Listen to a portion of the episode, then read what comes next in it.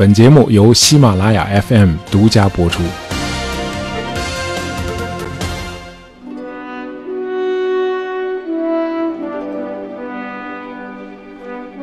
在八宝山革命烈士公墓里拥有一席之地的国民党将领是很罕见的，大概有十二个人，其中有一位叫王耀武。了解抗战史的朋友都知道这位啊。那么新中国给他的定论是啊，中国近代优秀的军事家、抗日革命家，对人民犯过错误但又做过重大贡献的人，经过改造后成为中共的亲密朋友。那我们为什么要聊这个王耀武呢？啊，因为这个人很复杂。很独特，也很有传奇色彩，当然就很值得一聊。呃，我们要了解一个时代，首先要了解那个时代的人物啊，毕竟任何时代都是人的时代，啊，任何社会秩序都必须附着在人性之上，啊，所谓人性嘛，就是指一个人的心理属性。那么和其他历史人物一样，王耀武的成功和失败，也可以理解为他独特的人性在那个独特的历史阶段里一次次的发挥和展开。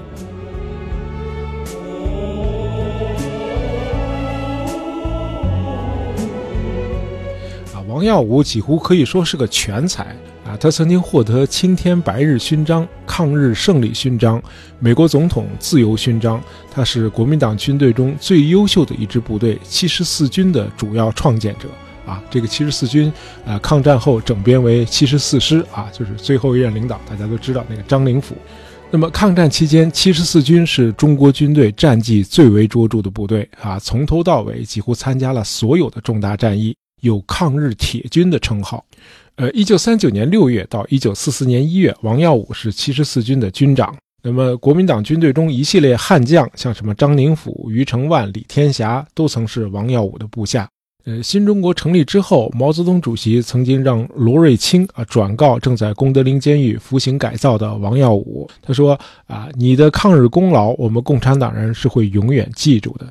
嗯，我们先简单介绍一下这个王耀武。呃，王耀武的私生活非常的严肃简朴，他不赌不抽不讨小老婆，但是却非常罕见的极具商业头脑。呃，一九二九年北伐胜利之后，王耀武托友人在武汉开办了一家饼干厂，叫振兴饼干公司，啊，据说经营的很好，获利甚丰。那么到了一九三零年代的中期，又在长沙开设了一家分厂，那么振兴饼干公司成为王耀武的主要财源。呃，分公司后来又拓展到了重庆等地。那么在抗战期间，王耀武也派人在宁波、温州和广州等地啊贩售日用品。抗战胜利之后，甚至还做过黄金和美钞交易。那么国共内战也没能阻止王耀武拓展他的商业，啊，他把买卖直接做到了共产党统治区啊，就是解放区。那么甚至动用军车把粮食和煤炭运到解放区进行贸易啊，从而大赚了一笔。啊，你要想论证一个人的多样性，那王耀武确实是个很好的样本。呃，王耀武在军界以长袖善舞著称啊，他投资大量的金钱给自己和部下运动关系。据军统的沈醉回忆说，王耀武在国府召开高层军事会议的时候，经常会带上一些既体现身份又有收藏价值的派克钢笔。啊，派克笔号称是英国王室的专用笔嘛。那么在开会期间，王耀武会谎称自己忘带笔了啊，借别人的笔用。那么还笔的时候呢，他就调一个包啊，把已经准备好的派克笔给那个借给他笔的人，还附上一张小纸条，叫“王耀武敬赠”啊，多会玩儿。那后来常有人议论说王耀武善于钻营，但是很少有人注意到王耀武的财源多来自他的私人企业。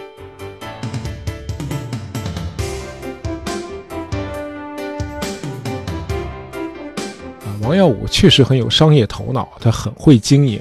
他在江西的安福和广西的兴安购买田地，让年老伤残的官兵去开垦。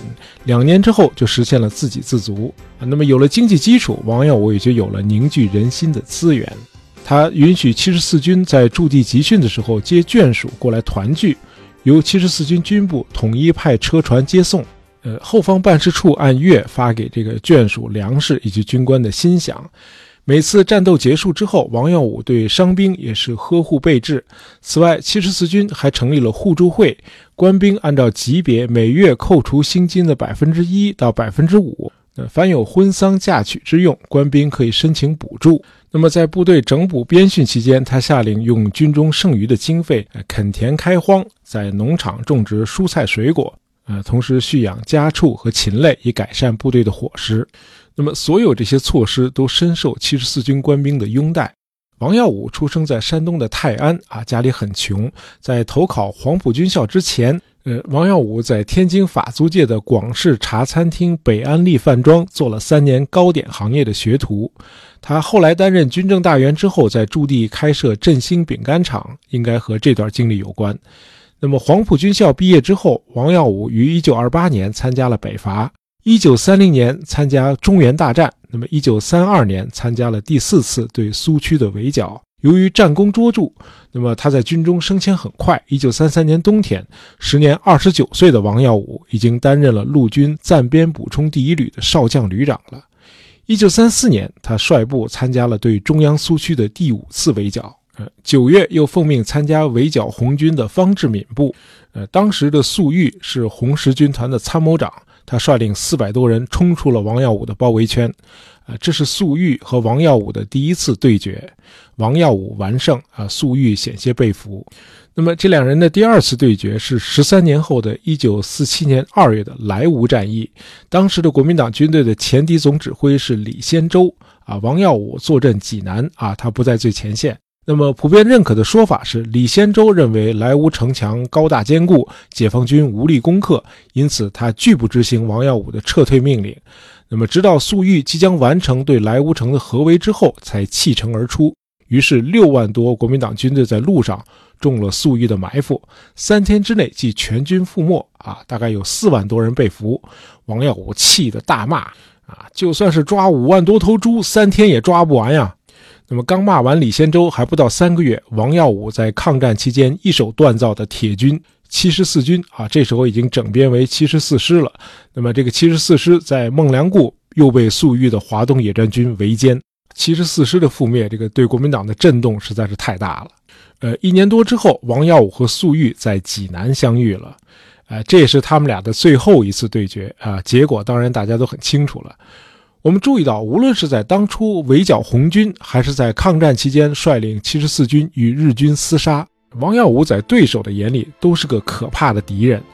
可为什么在一九四八年的解放战争期间，王耀武却显得处处被动，毫无还手之力了呢？他突然就变得不会打仗了吗？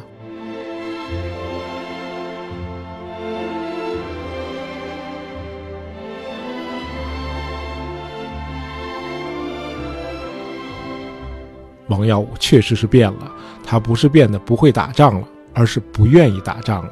呃，王耀武的女儿王鲁云在回忆他父亲的一篇文章里说：“啊，对于国共两党最后兵戎相见，啊，父亲内心的感受是很复杂的。他不赞成陈诚那些人急于发动内战的想法，但却又不得不服从军令。他以前从来不在家里谈军务和政务，这次却忍不住了。”据母亲回忆，父亲曾两次说：“这一腔热血竟洒何地？”啊，王耀武在抗战和内战中的心态是极为不同的。在抗战期间，一九四三年十月底，日军重兵包围常德城，王耀武的七十四军下属五十七师负责守卫常德。那么，师长余承万在部队的官兵伤亡殆尽的情况下，决定放弃常德城。最后，余承万带着剩余的一百多人从日军的包围圈中突围出来了。呃，著名作家张恨水创作的长篇小说《虎贲万岁》描写的就是这场气吞山河的常德保卫战。呃，二零一零年上映的一部战争片《喋血孤城》展现的也是这次战役。然而，对于余承万师长后来的突围，王耀武军长是不认可的。他认为，你余承万即使死在常德城的巷战中，也不许丢阵地。你怎么能够突围出来呢？而在一九四八年的九月，当解放军的华东野战军包围了济南城的时候，同样是面对部下，王耀武却说：“啊，此不同于抗战，不必萌发轻生的念头。哎，哥几个能跑就赶紧跑吧，好嘛！守城的主帅都是这种心态，而且还明白无误地表露出来了，那济南城能守得住才怪呢！啊，可见那个时候国民党军队已经完全没有斗志了。”有理由相信，还在两年以前，也就是一九四六年的时候，应该很少有人能预测国民党在大陆会失败。那个时候，蒋介石在国内外的声望可谓如日中天啊，他成了领导全国人民抗战并取得胜利的领袖啊。中华民国一跃而成为联合国安理会五大常任理事国之一。啊，这个时候在蒋介石的脑海里，显然不大可能会有两年后他在日记里透露的那个想退休的想法，啊，就是所谓为光大民主宪政而功成身退，通过让贤选能不再担任国家元首。那么，如果在一九四六年他真的这么做了，国共内战就有可能打不起来，啊，因为继任者有可能会听从改革的声音，啊，让国民政府在一九四六年就引入民主宪政。然而，一九四六年的蒋介石是绝不会有这个心态的。可见，对任何国家来说啊，最危险的时刻很可能正是他一帆风顺的时期。那日本投降的时候，国民党军队的兵力至少是共产党军队的两倍以上。那么，很多的部队在抗战期间还得到了美国的装备，呃，大部分的国土也都在国民政府的控制之下。然而，国民党连三年都没撑过去啊！现在回头来看，丧失民心应该是主要原因。问题首先出在经济方面！我们知道，无论是外敌入侵，还是水灾、地震这样的自然灾害，虽然具有破坏性，但在共同的危险面前，人们反而更容易团结一致啊！汶川地震就是个很好的例子。然而，恶性通货膨胀却很容易使陷入贫困的人们丧失希望。并且让政府信誉扫地。呃，发生恶性通货膨胀的原因是很复杂的。首先，在抗战期间，呃，日本对重庆政府发动了持久的经济战，他们把大量的伪币啊投入到了国统区，以扰乱当地的物价稳定。同时，重庆政府的开支又不断的增加，以至于收入远远落后于支出，那就只好印钞票了。那么到了一九四五年九月，抗战胜利啊，国统区发行的纸币已经是一九三七年七月的四百六十五倍了。呃，为了遏制恶性通货膨胀，国民政府于一九四八年夏天启动了币制改革，废除了旧法币，任何人持有的银元或者外币一律强制兑换成新发行的金圆券。啊，然而由于支出庞大，那么仅在半年内物价就上涨了八万五千倍。金圆券迅速贬值，那么老百姓对国民党最后剩余的一点支持，也随着金圆券一起化为乌有了。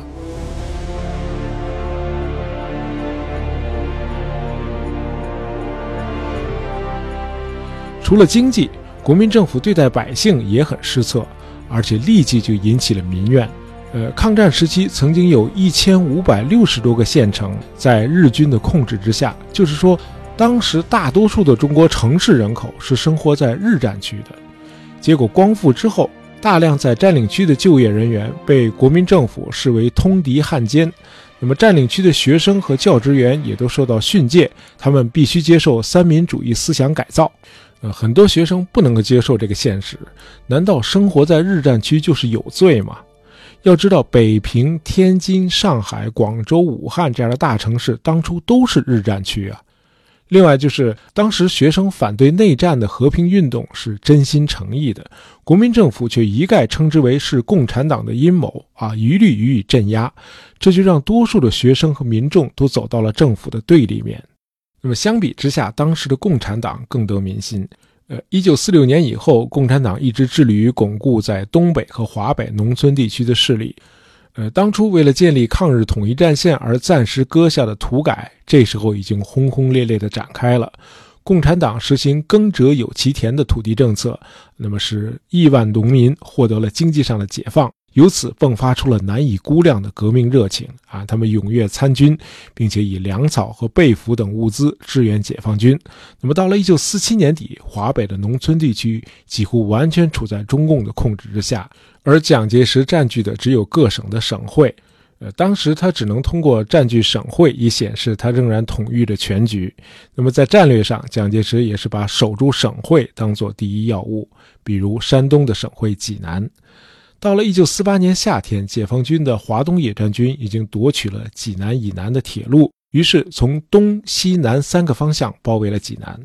呃，这个时候的王耀武啊，是山东省主席、第二绥靖区中将司令官、山东省保安司令。他深知济南是守不住的，啊，尤其是李先洲集团在莱芜战役期间被解放军包了饺子之后，啊，王耀武在济南已经没有多少机动部队可以使用了。那么战役之前，王耀武曾两次飞赴南京，请求把部队撤出济南。蒋介石当然不会同意啊，他说济南必须守住。用蒋的话是。啊，济南稳则徐州稳，徐州稳则中原稳。那么蒋认为守住济南是有把握的。济南目前有十一万守军，另外徐州地区还有邱清泉、李弥和黄百韬三个主力兵团，约十七万人，随时可以北上增援济南。然而你想到的，人家对手也想到了啊！解放军用于打援的部队多达十八万人啊，你还怎么北援济南呢？啊，这支打援的部队由济南战役的总指挥粟裕亲自领导。那么，攻打济南城的解放军是十四万人，分东西两个集团，由许世友统一指挥。那么，担任主攻的西集团由宋时轮指挥。啊，大家最近刚看的那个电影《长津湖》啊，那个战役的指挥就是宋时轮。啊，我们节目也介绍过这个战役。好，那么担任助攻的东集团由聂凤智指挥。那么东集团呢，首先将占领城东的一些要点，然后呢就协同西集团攻城。可是令粟裕和许世友感到意外的是，本来负责助攻的东集团啊，就是解放军的第九纵队，他们不满足于扮演助攻的角色，而是想抢头功，率先打进济南城。于是九纵以迅雷不及掩耳之势，一夜之间就攻下了济南东面的茂林山和雁池山。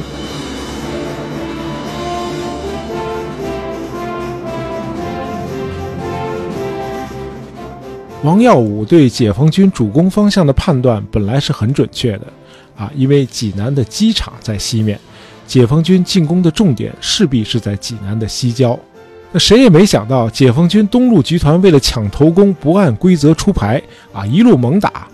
这个王耀武一下子就蒙圈了，啊，他心里说：这粟裕脑子是不是短路了？怎么会把主攻方向设在东面呢？那就赶紧加固东线吧。哎，王耀武急忙把主力第十九和第五十七旅从西线向东调，于是西路的解放军乘势猛攻，啊，仅十八号一天就占领了济南西郊的四个据点，啊，这直接导致济南西郊的机场和防守西线的吴化文第九十六军的阵地暴露在解放军的炮火之下。呃，我们简单的说说这个王耀武的部下啊，吴化文。呃，在二十世纪上半叶，有一些将军很像三国时期的吕布，也很像明朝末期的张献忠啊。这些人非常善于呃投降倒戈。呃，吴化文就是这样一位将军啊，很典型。呃，他最早是西北军冯玉祥的下属。一九三零年中原大战结束之后，他跟着老领导编入了国军序列。一九四三年初，吴化文向日军投降，他的部队被日本人改编为伪军第三方面军。吴化文担任司令官。一九四五年八月，日军投降后，吴化文再度回到国军序列，啊，成为国民党第五路军司令，啊，后又整编为第九十六军。一九四八年初夏，吴化文率第九十六军调到济南，归第二绥靖区司令官王耀武指挥。啊，解放军知道吴化文这个人脑子活啊，显然是可以争取的。于是呢，就一直和他保持联系啊。不出所料，九月十九日，吴化文率三个旅两万多人起义，撤离了战场，并且将济南机场和周围的防区全都移交给了解放军。呃，吴化文起义之后，他的部队被改编为中国人民解放军第三十五军，后来还参加了渡江战役。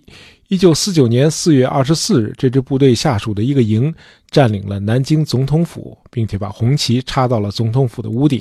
啊，很多朋友可能都在纪录片里看到过这个画面啊。当时攻入总统府的就是吴化文的部队啊，这当然是后话了。好，我们说回来，那么占领了济南机场之后，解放军乘势前进。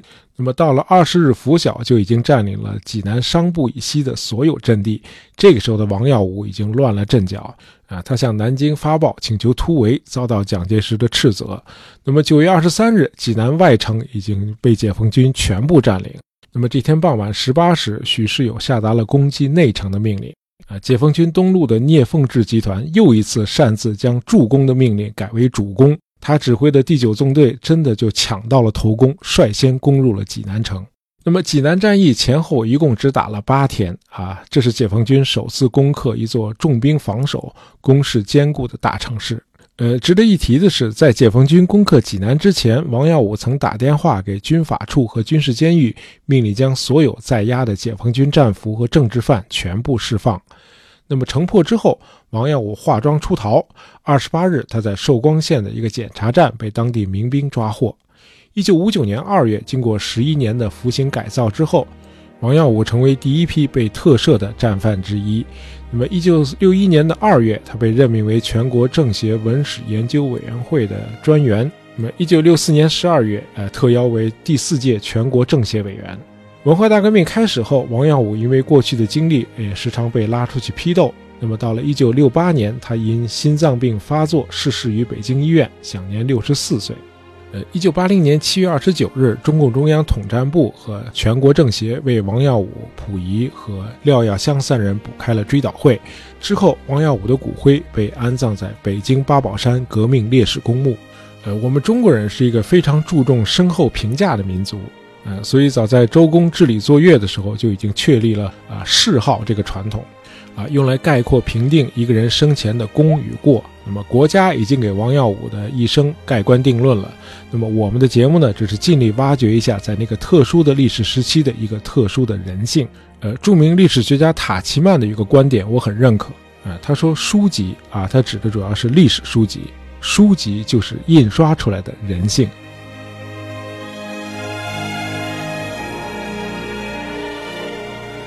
好，今天的节目就到这儿啊！本期节目是由我们的听友西西哥哥讲故事点播的啊，希望你喜欢。